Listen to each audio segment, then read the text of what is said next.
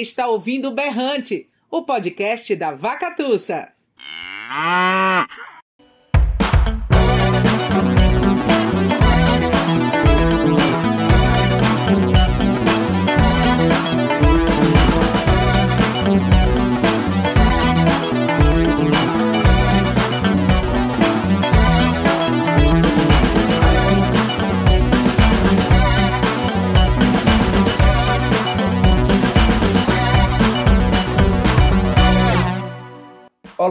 Eu sou Tiago Corrêa Ramos e este é o podcast Berrante. Neste episódio, conversamos com a escritora, pesquisadora e educadora TT Brandão. O bate-papo ocorreu no dia 23 de janeiro de 2021, como lançamento do seu livro O Brincar, a Vida dos Bebês, que saiu pela Vacatussa e é fruto de suas pesquisas e experiências profissionais no cuidado das crianças. Na entrevista, ela fala sobre o livro e a importância das brincadeiras para o desenvolvimento das crianças, fala das fases do desenvolvimento de um bebê, o papel dos pais e adultos nesse processo, explica o que é a abordagem Pickler, fala sobre a adequação dos espaços e a importância de se observar as crianças e suas brincadeiras para entender suas necessidades.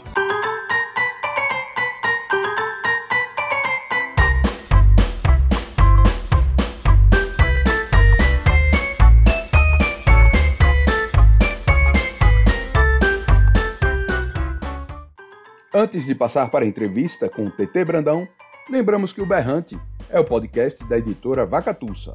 Em nosso catálogo, você encontra livros de literatura infantil, poesia, contos, cinema e educação.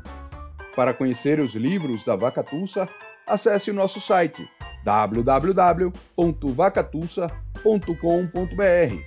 E para ficar por dentro das novidades, siga a gente no Instagram. Nosso perfil é arroba vacatussa.editora. Siga também o podcast Berrante em seu tocador preferido, no Spotify, Google Podcasts, Apple Podcasts ou Anchor.fm. Esta temporada do podcast Berrante conta com incentivo da Lei Aldir Blanc, através do prêmio Luzinete Laporte, promovido pela Prefeitura de Garanhuns e recursos do governo federal. Serão 15 episódios no total onde vamos falar muito sobre livros e literatura, passando por áreas como cinema, a música e a educação, além de literatura infantil, poesia, prosa, quadrinhos e ficção científica.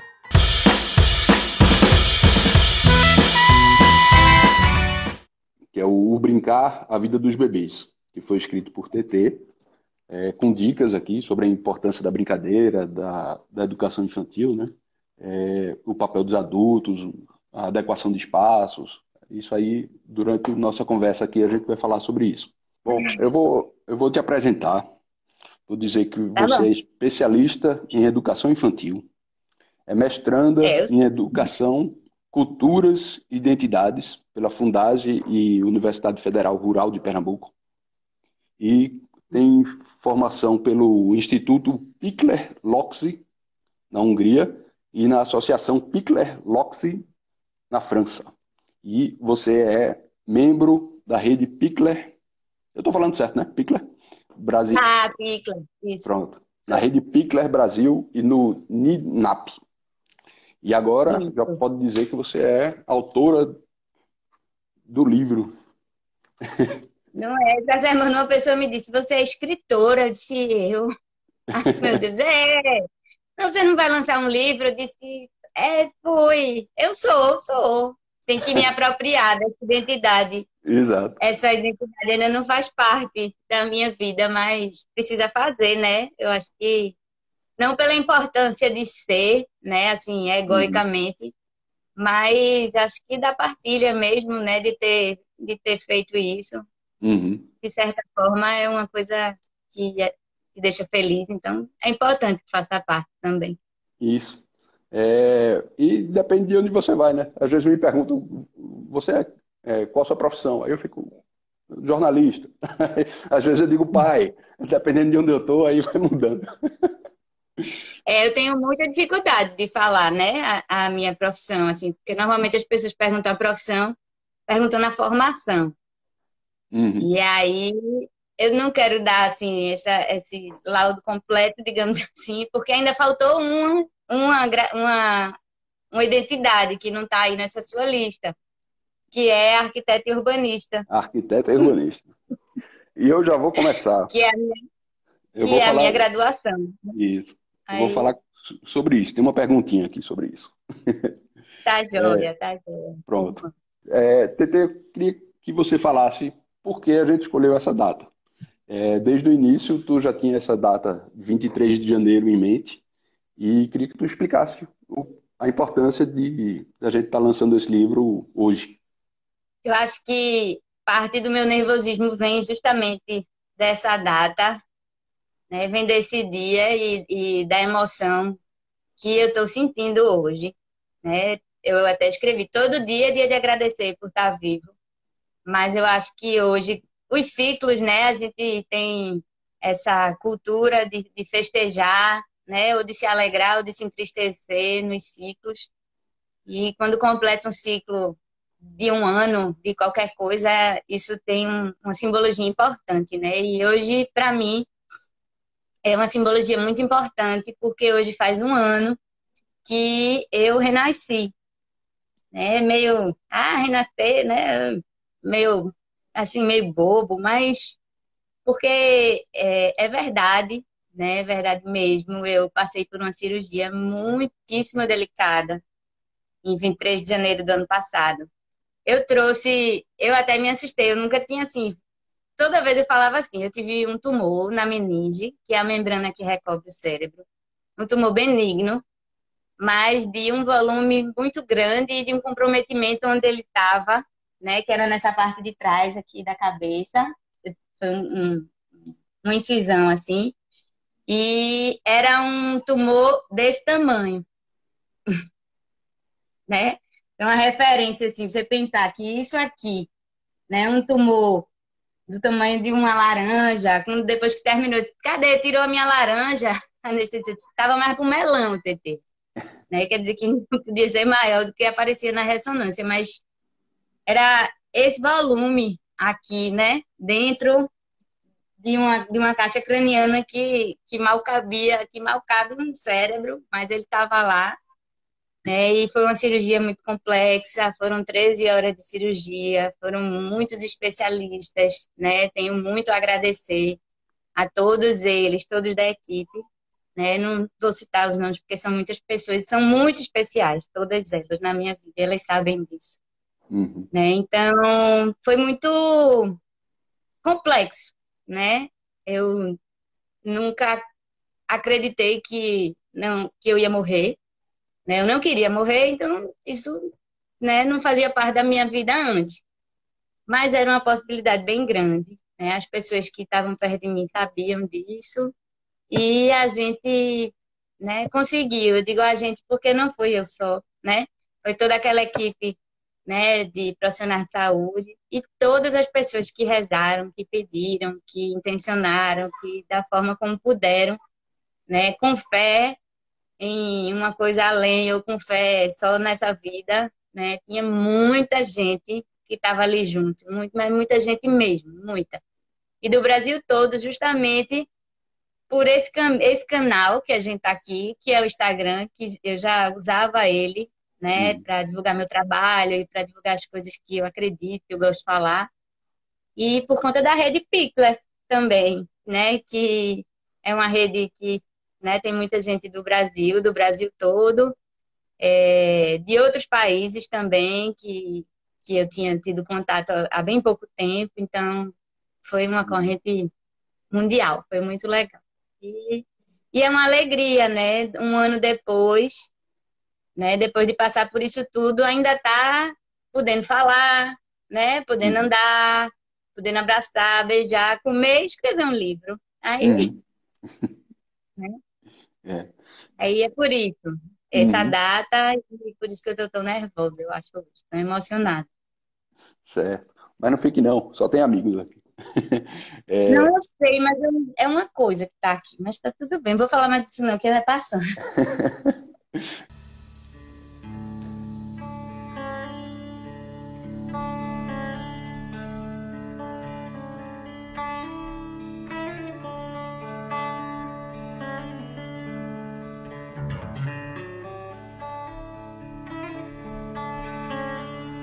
diz uma coisa, é, o fato de você passar por essa experiência, hum, eu acredito que mude totalmente a sua visão de, de vida, né? De, de, de planos também, talvez.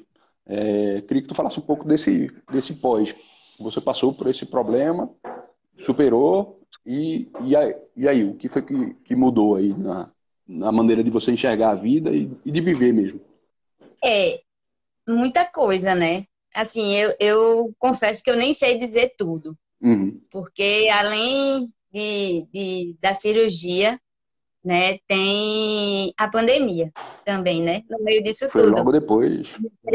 23 de janeiro, dois meses depois, eu não estava liberada, uhum. né? E a gente precisou liberar as pessoas que nos ajudavam em casa, nossa rede de apoio. Com dois meses eu estava lavando banheiro. Uhum. Né? Então, é, eu acho que foi uma junção das duas coisas. De enfrentar essa, essa coisa da finitude, assim, e de ser puxada né, para o presente, né, porque ou eu vivia o presente ou eu vivia o presente. Não tinha uhum. outra alternativa, porque podia não existir depois do dia 23 de janeiro. Uhum. Né? Não, não, não era difícil de não existir o dia, o dia 24 de janeiro de 2020 na minha vida. Era muito simples, né? Era eram muitos fatores, é como um avião, né? Que, que podia cair. Enfim, mas ele não caiu. Uhum. E, mas isso de, de valorizar muito o que a gente tem agora, o que tem hoje, né? E, e, acho que isso faz muito sentido também com relação aos bebês, né? Com relação a olhar para as potencialidades do bebê hoje, olhar para o que a gente vive hoje, a necessidade de hoje. Não é fácil, não é um, não é um passe de mágica, digamos, de, dizer assim, ah, uhum. eu agora só olho para hoje e não me preocupo com o futuro. Não é isso. Inclusive, porque eu, eu apesar de estar tá, de tá tudo ótimo comigo, eu tenho algumas limitações hoje, né? E que pode ser que depois elas passem. Mas hoje eu tenho essas limitações. Inclusive, eu tenho a alegria de viver hoje. E eu uhum. também tenho as dificuldades de viver hoje por conta da cirurgia, sabe? Uhum. E aí de me aperrear menos, é, me aperreio muito menos, assim, ainda me aperreio, sou um ser humano, mas eu respiro, eu conto até 10, eu... E, e assim, né, eu vou contar até 10, não, vou dizer, eita, né, que droga. E agora eu vou ter que ir por outro caminho, sabe? Uhum. Muito rapidamente, sem ficar agarrada no aperreio. Uhum. Eu acho que essas foram as coisas mais mais importantes, assim, disso tudo, de valorizar esse momento do agora. Uhum. Tempo, tempo, tempo, mano, velho. Vai, vai, vai, vai, vai, vai. Tempo, amigo. É, tem uma história que, que é, um ditado que, que diz para que a vida é, para a gente dizer que de fato viveu, a gente precisa ter um filho é, plantar uma árvore e escrever um livro. É, o, o, livro, de certa forma, é, é um, um, fruto desse, desse renascer, assim, de, poxa, eu preciso deixar alguma coisa aqui. Como é que foi que nasceu esse livro? Ele não nasceu com essa intenção, né? Foi de uma, eu nunca imaginei, né, que eu fosse escrever um livro. Uhum. Nunca imaginei, assim, é, nunca imaginei que isso fosse possível. Né? Nesse momento de vida, né, recém-operada, com seis meses de, de cirurgia, quatro meses eu escrevi um rascunho, que mais né, a vida foi me chamando e foi me levando para perto desse livro. É, Luciana Nunes, que é nutricionista, é uma amiga da, da maternidade e, e uma amiga pessoal também. Ela tem um curso online e ela oferece no curso dela, além é, só da, da questão de, da, da, parte nutricional, ela oferece outras, é, outros conhecimentos para os pais com relação ao desenvolvimento das crianças pequenas. E ela tinha um, um, um módulo lá, um e-book, que falava sobre as brincadeiras. E ela queria reeditar esse curso e ela queria que tivesse um novo material. E me perguntou se eu podia fazer, dando dicas de brincadeiras. E foi uhum. no auge assim da pandemia que muitas pessoas estavam fazendo dicas e, e, e brincadeiras para fazer com os filhos. Aí eu disse, Lu, veja, eu não acredito nessa forma de fazer. Se você quiser, eu posso fazer é, contando um pouco das coisas que eu aprendi, né? De como a gente pode organizar um espaço, de como pode ser feito. E ela disse: Não, Tete, você pode fazer do jeito que você quiser. E aí eu fiz esse e-book que chamava O Brincar, era O Brincar dos Bebês, de 0 a 3 anos. E eu escrevi né, esse, esse material, escrevi rápido, eu estou com uma dificuldade muito grande cognitiva, né? E aí até eu fui no médico recentemente, é uma lentificação de raciocínio por conta da medicação que eu estou tomando. E às vezes eu perco as palavras, eu perco as coisas, eu não consigo ler. Na época eu estava o lugar do tumor era o lugar da visão, então estava com dificuldade de leitura mesmo, de juntar as palavras. E aí, o material, ele estava ok, né? Ela, ela botou e eu mandei para Mari, americano, que é minha grandíssima amiga, uhum. que foi quem me deu a mão. Né? Tiveram outras pessoas, eu fiz um curso antes com Suzana Macedo, mas é, foi super importante. Né? Ela me apresentou é, o livro, me apresentou o curso. E eu tive um contato com Mari e a gente né, começou uma partilha muito grande de troca, troca de vídeo. Eu tinha um bebê pequeno, ela me orientou, Tete, procura um grupo de estudos, faz um grupo de estudos. E eu fiz, ela me deu as primeiras dicas. E aí eu mandei para ela. E ela disse que quando leu, botou a mão na cabeça e disse: Meu Deus, como é que eu vou dizer para esta mulher que tá tudo embaralhado? aí ela me perguntou assim: e aí? Eu disse: Ah, já foi, Mari. Aí ela disse, aí eu liguei para Luciana e disse, ô Lu, tu leu? Aí ela fez, li, Teteu. Eu disse, e tá tudo certo? Aí ela disse, tá, tá tudo certo. E, e assim, tava tudo certo, sabe? Mas assim, para o que. A, era assim, Mari fazia assim, ela sabe muito mais do que tem escrito aí.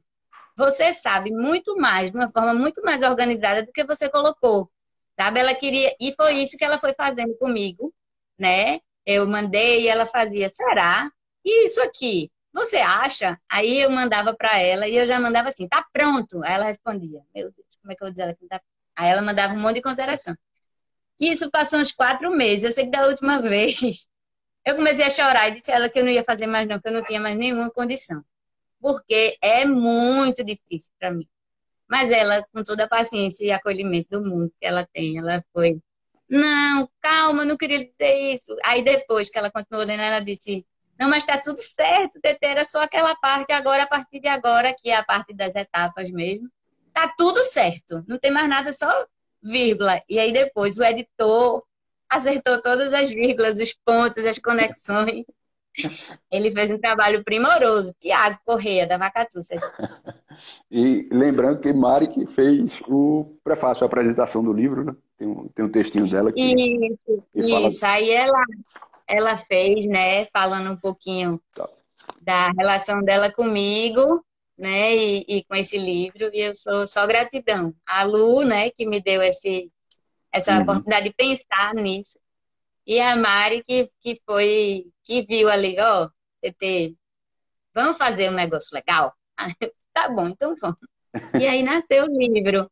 É. Ele nasceu digital, uhum. porque era, né, na época, o lugar que, que eu podia pensar nisso.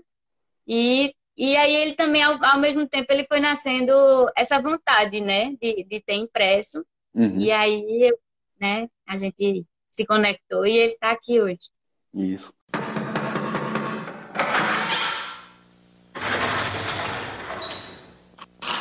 Senta que lá vem a história.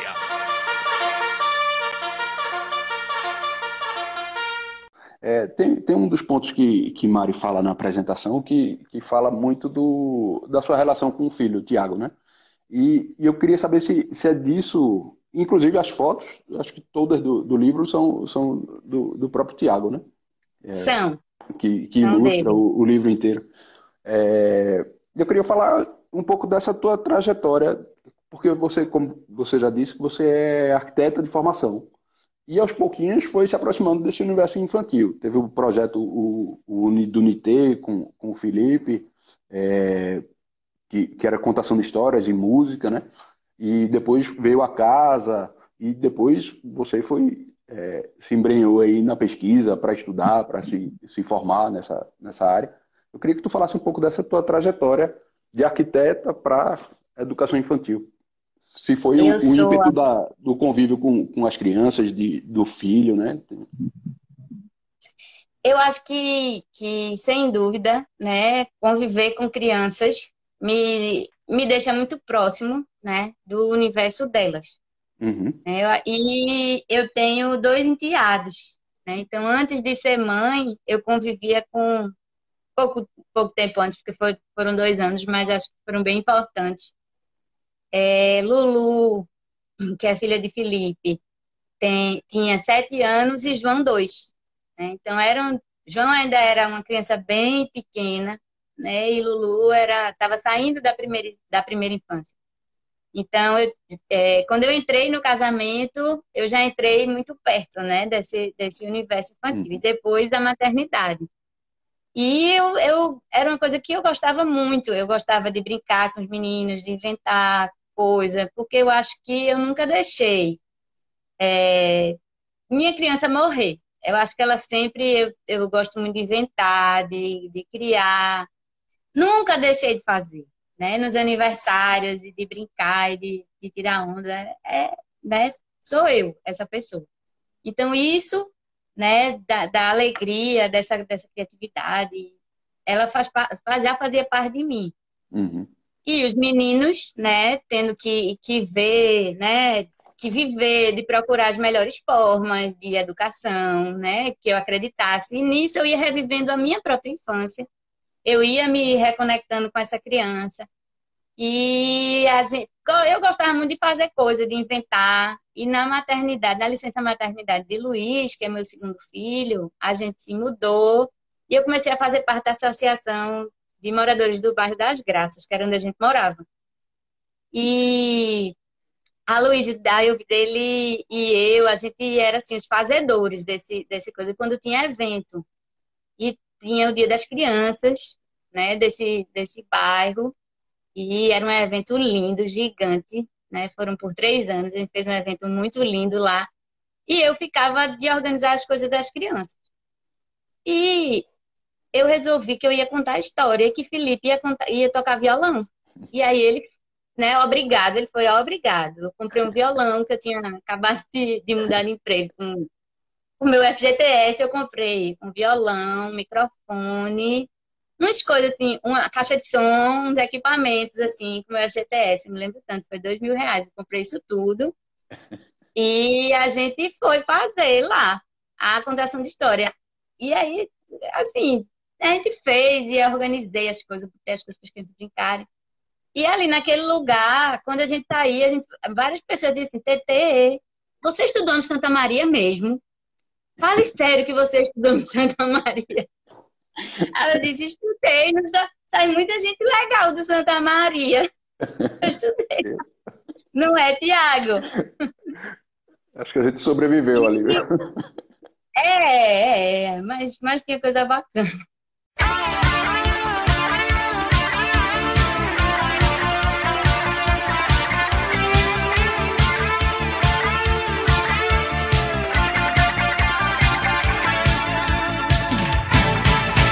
Eu botei na cabeça que eu ia ser contadora de histórias, eu fui fazer um mestrado e tive uns, uns, umas coisas que não deram certo e, e eu resolvi não insistir.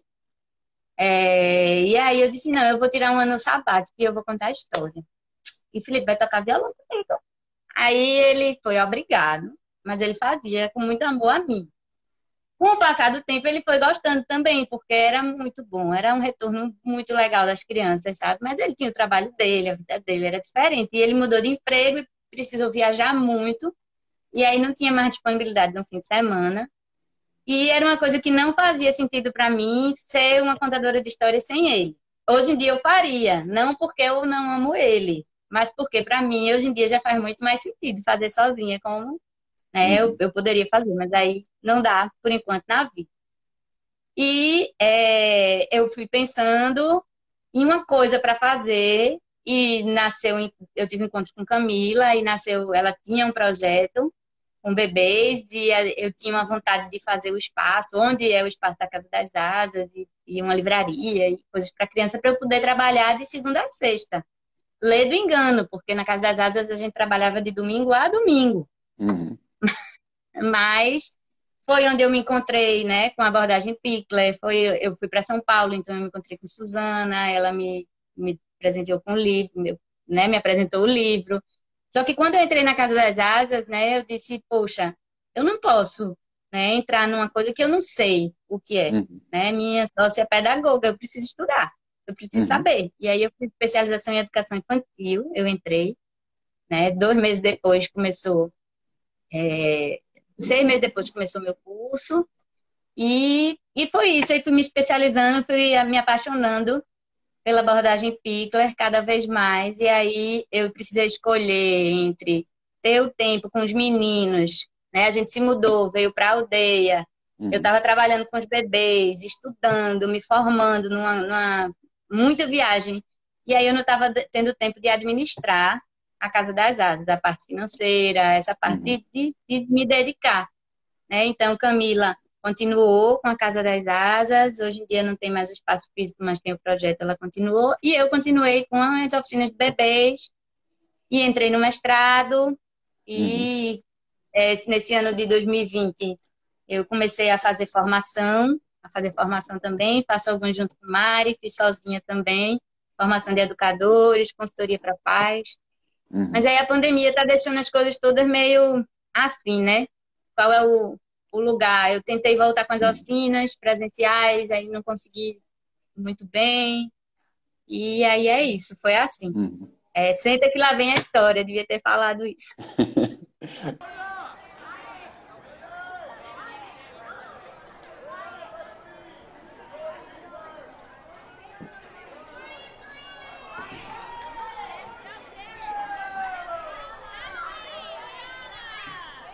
Ó, é, a gente já falou, citou aqui várias vezes o, o, o Pickler, né? Que é o que você. acho que é um método, um, um, uma abordagem, né? De, de, trabalho com criança. É uma abordagem, não é um método. Certo. Então, dê, dê essa aula aí pra gente. Explique aí o que é o Pickler. Não, é M. Pickler, foi uma pediatra húngara que assumiu um abrigo em Budapeste no finzinho da Segunda Guerra Mundial. Né? E ela tinha já uma trajetória como pediatra de família, é, com os filhos dela também, e um entendimento de que o bebê era alguém é, que já nascia com capacidades de fazer muitas coisas, que dependia do adulto, como depende do adulto para muitas coisas, mas que já tinha dentro né, da, da fase de desenvolvimento do, do limite né, de, de ser um bebê, é, potencialidades. E ela, todo o trabalho dela foi de fazer com que as pessoas que trabalhavam com ela né, uhum. observassem, olhassem para isso, olhassem para a competência do bebê e não para a falta.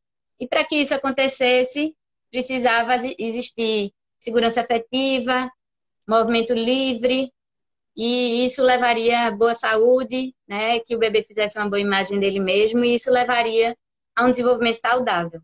É, é, se hoje falar disso, né, já é, pode causar estranheza a algumas pessoas, né, não segurar um bebê pela mão para ele andar, né, não colocar ele de bruços, né, uma orientação que muitos pediatras dão de fazer o tummy time, é um pouco diferente. E é, isso né, começou a ser difundido pelo mundo e a Rede Pickler Brasil tem a missão de difundir isso aqui no Brasil. As ideias de M. Pickler, os princípios da abordagem Pickler. Né? Então, eu faço parte dessa rede e estou aqui também nessa missão de difundir esse trabalho que é tão precioso.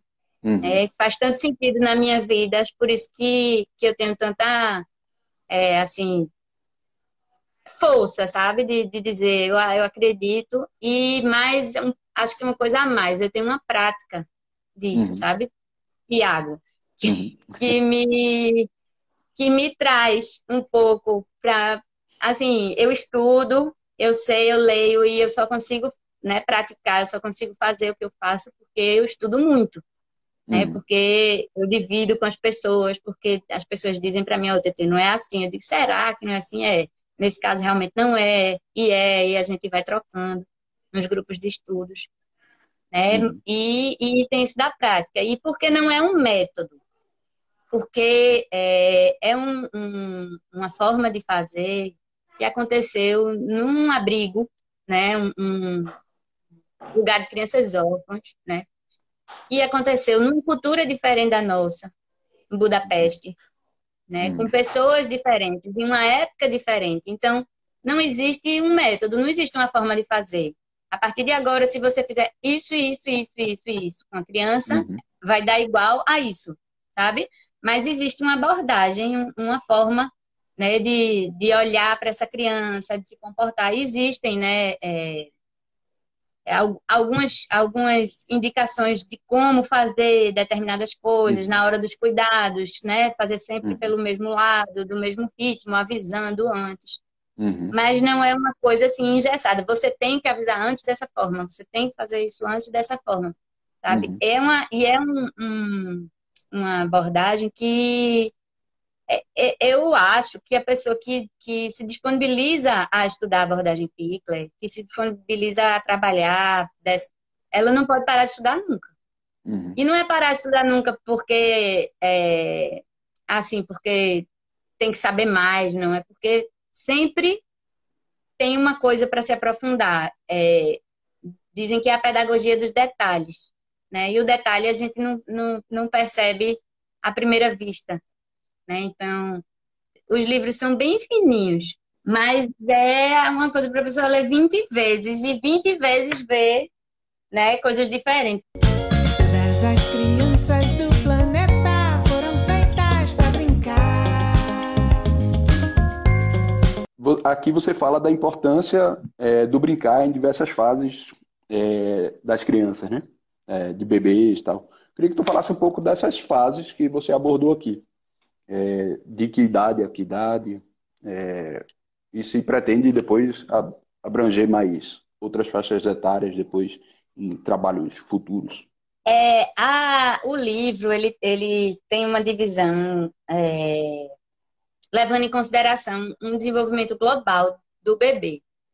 A gente tem é, na, na pediatria, na, na, na, na literatura mais clássica, digamos assim, dizendo, é, estipulando assim, os marcos motores, né? O deitar, rolar, né? Quando o bebê engatinha, quando o bebê está é, sentado, quando anda, né? Mas é, esses marcos.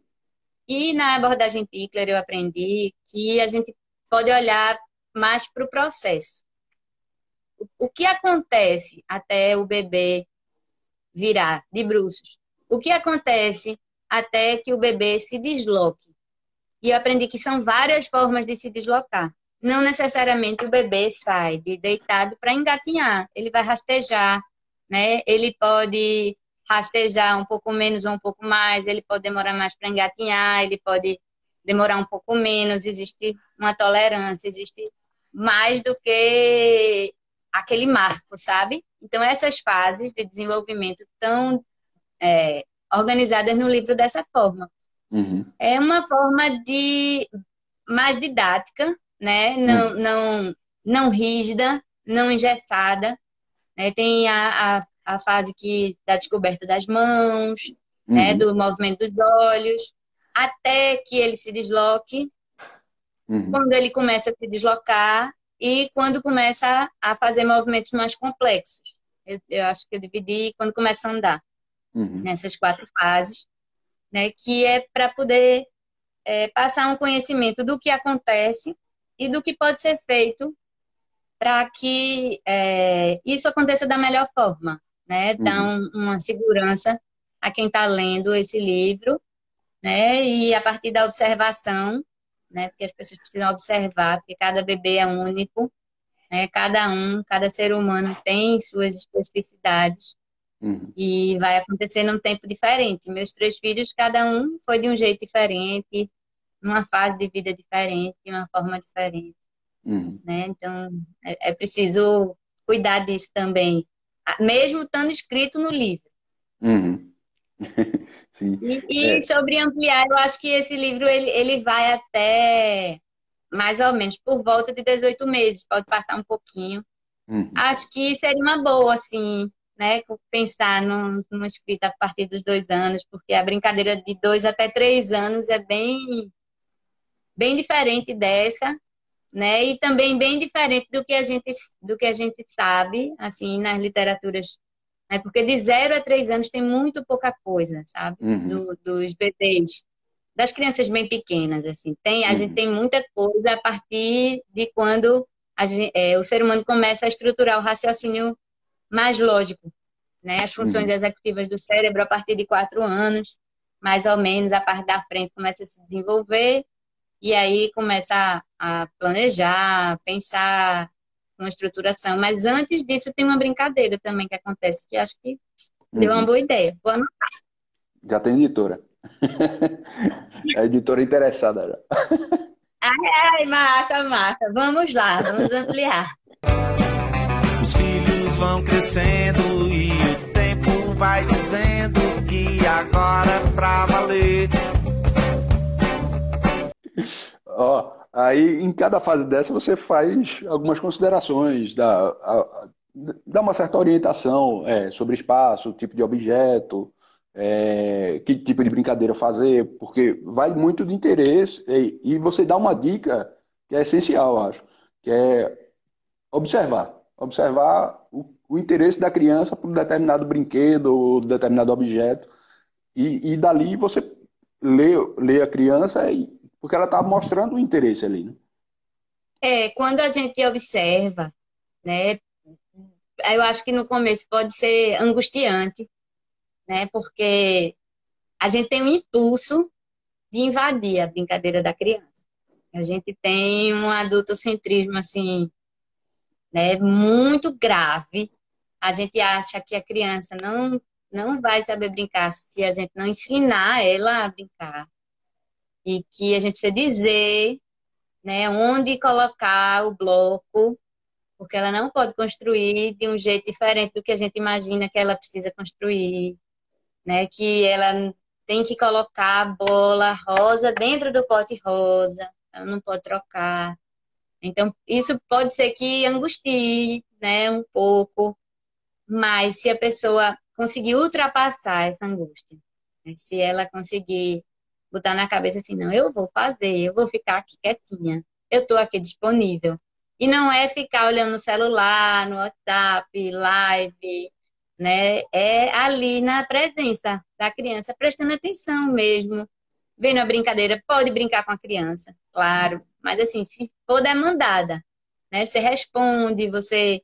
Se a criança for trazer um, um copinho de café imaginário para você, você não vai ignorar. Olha, a TT disse que eu tenho que deixar a criança brincar só e eu não vou brincar com você, meu filho, né? Ah, um café, que ótimo, vou tomar. Hum, tá muito bom. Pronto, Uhum. né? E aí, se for continuar, então que, que continue, mas que parte da criança e não. Ai, tá ótimo esse, café, agora me traga o leite, né? Porque aí já é uma orientação. Aí, a gente Uhum. podia fazer depois uma outra live só sobre isso, mas, mas quando a gente observa, e, e para o bebê muito pequeno, quando o adulto observa, começa a perceber o que ele já faz e dá uma certa confiança ao adulto de dele realmente ver que existe uma coisa ali, existe uma intenção, né? Quando ele pega alguma coisa, que ele. Eu posso até achar que ele vai morrer se ele cair de um degrau de 5 centímetros, mas ele vai apoiar a mão se eu estiver bem pertinho e se eu deixar, sabe? Não é deixar cair de 3 metros de altura, né? É 5 centímetros. E ele, dependendo da fase do desenvolvimento, né, da habilidade, da coordenação, ele consegue fazer sim. Mas é Uhum. observando que a gente confia no bebê. Uhum. É, E tem uma eu- coisa muito importante que eu preciso falar, que é a segurança afetiva, que isso tudo só acontece, né? Quando o bebê ele está seguro afetivamente, né? Então, durante é, a brincadeira, o adulto não interfere o tempo todo, mas na hora do banho, na hora da alimentação, na hora da troca, ele está ali, presente, né, conversando sobre o que está acontecendo, não sobre o dia, o céu azul, mas sobre aquela atividade que está sendo feita, sobre a comida que está sendo, sendo é, oferecida, sobre o banho, né, sobre as partes do corpo. Uhum. Porque assim o, o, o bebê vai entender que aquele adulto se ocupa dele, né, entende ele e está disponível para ele. Então, naquele momento, ele está nutrido afetivamente e quando termina essa, essa é, atividade do cuidado, ele pode brincar tranquilamente, porque ele sabe que o tempo todo vai voltar e vai ter de novo essa atenção dos pais, do Uhum. cuidador, na verdade. Uhum. É legal. Passa a hora, tic-tac, tic-tac do ponteiro. Eu, eu tenho duas filhas, uma de três, outra de seis, que não está exatamente na, na, na ordem lá do, do, do livro, né? Não é, não é exatamente, não está contemplada aqui no livro, mas a leitura de, que eu fiz no trabalho de, de edição, de revisão e tal, é, me, me fez repensar algumas coisas já, do- principalmente nessa loucura que está sendo a pandemia, né? É, de trabalhar ao mesmo tempo que está tendo escola, a escola dentro de casa e a, e a sua casa também vira um parquinho e você tem que fazer o almoço, né? Nessa confusão. E às vezes vem a- as meninas chegam e quer resolver alguma no meio da sua confusão lá de trabalho você acha uma besteira. E na verdade você me fez repensar e ver que não é besteira, né? Que aquilo ali é super importante para elas, porque aquilo ali é a vida dela, né? É, muito legal. É. Fico feliz de ter contribuído. É, nisso aí você já, já me deu um monte de remorso aqui de coisas que eu já, já, Não, já não, não, sem culpa. Sem culpa, vivendo hoje o que a gente pode fazer hoje. Hoje você teve acesso a essa consciência, então hoje você faz melhor. Isso, A gente É. tô tentando, e tô tentando melhorar. É, é importante, importante. Elas, Uhum. tentam, elas sentem isso, com certeza. Os preparativos já começaram. É isso mesmo. As escolas particulares de Pernambuco já estão se preparando para a volta às aulas. é, me diz aí, é, como, como é que a gente poderia ler esse livro aqui no, no contexto de pandemia, nessa confusão? É, como é que, é que ele poderia ajudar em dar dicas para lidar com essa situação, né, de, de criança sem escola, dentro de casa o tempo inteiro, o pais tentando trabalhar e queria que tu falasse um pouco desse, até pela tua experiência pessoal aí, que tu também tá, tá cheio de criança aí. É, eu acho que, que a leitura do livro ela pode ajudar como é, conhecimento, né? Eu acho que o conhecimento liberta Uhum, a gente, né? E, e trazer é, mais tranquilidade para os pais, para verem que é possível, né? Mesmo nos limites é, de restrição que a gente está tendo, é possível que os, os filhos brinquem, né? Que os bebês né? Não, não percam tudo que, que a gente pode imaginar que eles estão perdendo de desenvolvimento, porque né, estão com pouca, pouco espaço, porque os bebês, na verdade, precisam de pouco espaço. Eles não precisam de tanto espaço assim quanto a Uhum. gente imagina para brincar. Uma criança maior precisa. Né? Mas aí, se for um bebê muito pequeno, um, um tapete de um e-mail por e-mail já resolve né, bem bacana. Então, Uhum. acho que para os pais de, de bebês pequenos, acho que, que é um livro né, que pode ajudar, sim, nessa fase. uhum, E eu acho que nessa fase é a gente pensar que a gente vai fazendo o melhor que a gente pode. Né? E que se nos momentos que a gente não pode, a gente conseguir falar, né? Claramente, eu não posso agora por conta disso, disso, disso. Né? É uma reunião importante e você não vai poder participar comigo, você vai ter que me esperar. Né? Que seja, você vai ter que assistir televisão enquanto eu estou aqui. Né? Mas que quando aquilo passar, que exista também um momento de se reconectar. Pronto, agora Uhum. acabou, né? E agora a gente vai fazer o jantar junto. Agora Uhum. acabou e agora eu vou lhe dar seu banho. Agora acabou e agora você vai comer. Agora eu estou disponível. O que, é que você quer fazer comigo?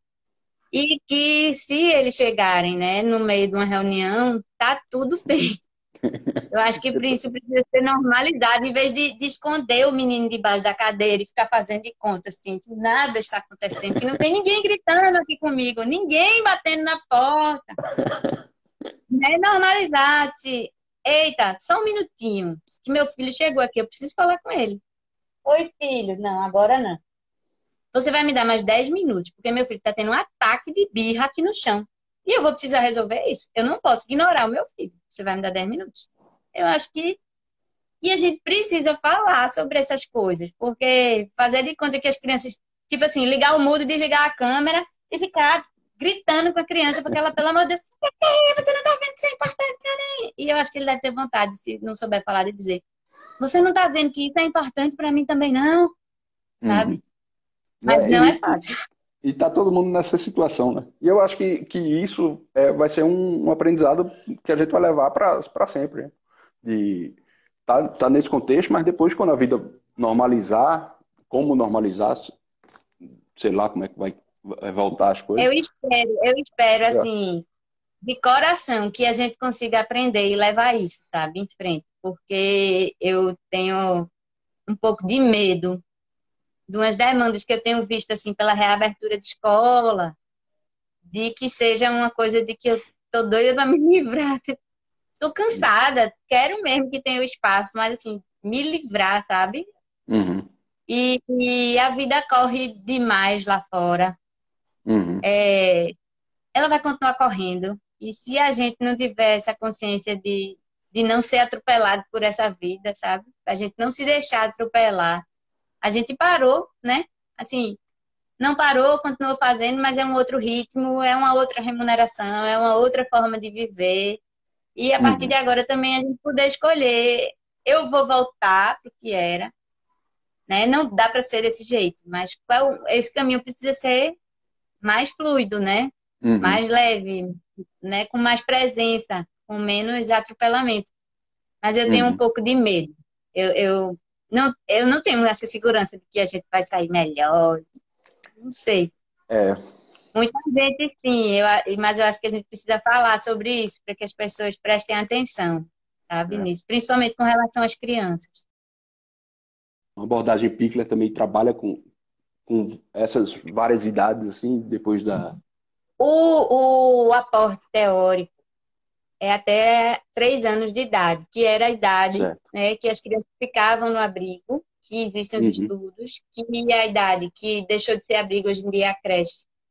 É a idade e que é, se assemelha por conta da, da função do cérebro mesmo, da função do desenvolvimento. Uhum. É, então, mais ou menos até os três anos existem existe essa, essa similaridade. A partir dos quatro anos, já são outros aportes, sabe? Mas a educação infantil, né, dá conta disso, tem vários teóricos, uhum. né? Vygotsky, Piaget, tem algumas...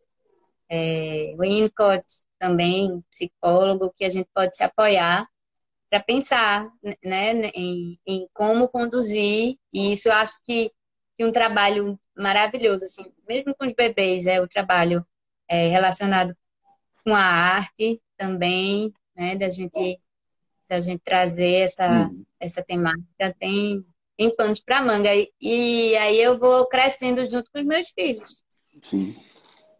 É, é muito legal. O livro é ilustrado por Tiago e não foi uma coisa assim proposital, intencional. Foi uma coisa de eu tenho autorização do uso de imagem dessa criança. Eu não vou precisar pedir uso, a autorização do uso de imagem de ninguém, né? Uhum. E acabou que é o percurso, quase o percurso de desenvolvimento dele, assim, é, é muito lindo também com relação a isso. Ó, tem, temos uma pergunta aqui de Emília. Como você acha que os leitores devem conduzir a leitura do livro que a Vacatuça editou? Acho que é a né, pergunta, eu acho que é, que é como, como aplicar o conhecimento, né, no...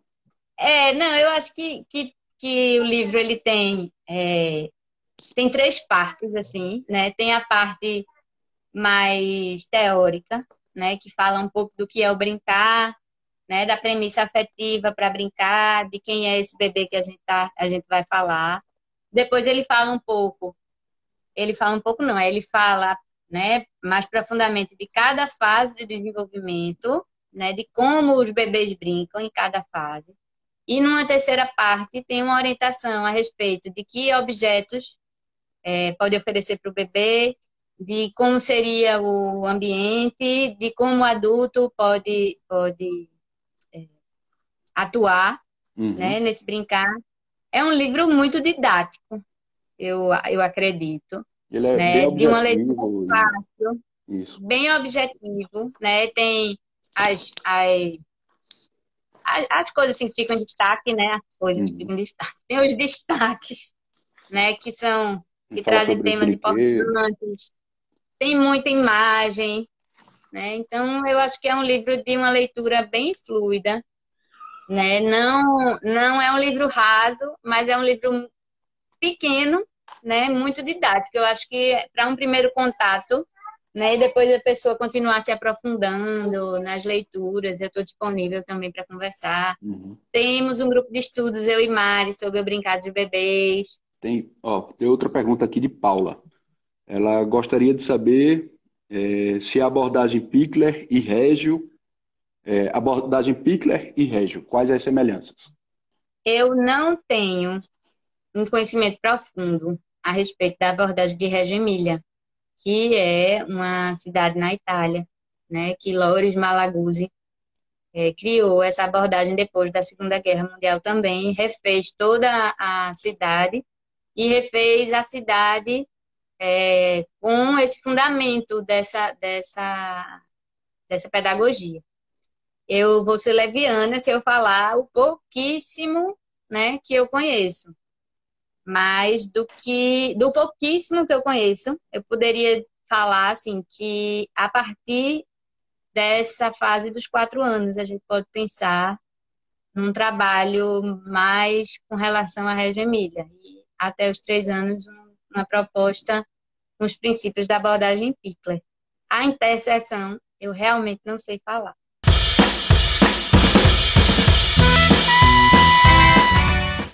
Bom, chegamos ao fim da nossa entrevista com a pesquisadora, educadora e escritora TT Brandão. E com isso, encerramos mais um episódio do podcast Berrante. O programa é produzido pela Vaca Tussa e tem apresentação minha, de Tiago Correia Ramos. Neste episódio, para pontuar alguns momentos da entrevista, utilizamos trechos de músicas do The Doors, Pato Fu, Trem da Alegria, Mundo Bita e Arnaldo Antunes. Utilizamos ainda áudios do programa Boom da TV Jornal e efeitos sonoros do YouTube. As vinhetas de abertura, BG, transição de quadros e encerramento do Berrante são de músicas do Chambaril, um oferecimento da Manha do Gato. A locução de abertura é de Júlia Carvalho. O podcast Berrante é um projeto com incentivo da Lei Aldir Blanc, através do edital de difusão artística e cultural de Garanhuns, dentro do prêmio Luzinete Laporte, promovido pela Secretaria de Cultura de Garanhuns, Prefeitura Municipal de Garanhuns e Governo Federal. E aí, curtiu Berrante? Então se inscreva no Google Podcasts, Apple Podcasts, Anchor.fm ou siga o perfil do Errante no Spotify. Através deles, você pode ouvir este episódio novamente, saber quando forem publicados os próximos e ouvir todos os episódios já lançados até então. Também vale a pena seguir a Vacatussa no Instagram, arroba vacatussa.editora, para acompanhar as novidades, promoções, lançamentos e projetos da Vacatussa. Para dúvidas, críticas, elogios ou sugestões, mande mensagens de áudio ou texto para gente. Obrigado e até o próximo episódio.